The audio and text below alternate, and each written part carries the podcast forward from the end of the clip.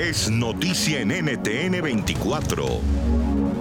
Hola, ¿qué tal? Bienvenidos a todos. Yo soy Andrea Bernal. Esto es Zoom a la noticia, nuestro lente enfocado hoy en Bolivia, país que fijó ya una fecha para las elecciones generales en pleno pico de pandemia. Con el aval del Poder Electoral y Legislativo, la presidenta interina Yanine Áñez quedó contra la espada y la pared y tuvo que firmar un proyecto de ley de convocatoria a elecciones generales. Una decisión con la que no está de acuerdo, pero que según ella obedeció a fuertes presiones y amenazas por parte de sectores políticos. Los comicios se llevarían a cabo el 6 de septiembre, una fecha que, de acuerdo a proyecciones del Ministerio de Salud y de epidemiólogos, estallaría el pico de la pandemia. Proyectan que para esa primera quincena se registrarían al menos 130 mil casos de COVID-19 en Bolivia. Actualmente el país supera los 27 mil contagios. Leonardo, ¿se debe mantener esa fecha del 6 de septiembre? Bienvenido.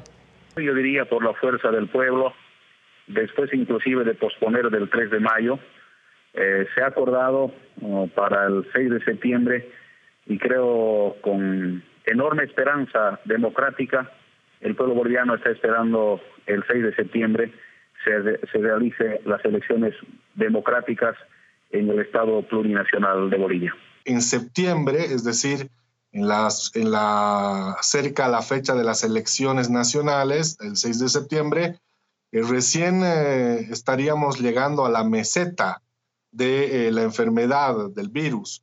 Es decir, aproximadamente en septiembre tendríamos 2.000 casos por día. Por lo tanto, lo recomendable por el momento y con estos datos científicos es que no se realicen las elecciones el 6 de septiembre, por más de que haya habido una decisión de la Asamblea Legislativa, por más de que haya habido una posición del Tribunal Electoral y por más de que la presidenta haya promulgado la ley. Lo que ocurre es lo siguiente, que hay unos políticos eh, desesperados que no les interesa la salud, no les interesa la vida, no les interesa la democracia y lo único que les interesa es convulsionar. ¿Qué es lo que ha hecho el partido del eh, ex eh, dictador eh, Evo Morales?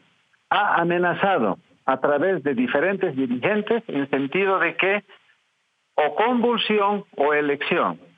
Ni la convulsión ni la elección es la solución para la salud. Puede escuchar más conversaciones como esta en Zoom a la noticia de lunes a viernes a las 3 de la tarde, hora de Bogotá, Lima y Quito, 4 de la tarde, hora de Caracas y de la costa este de los Estados Unidos, por NTN 24.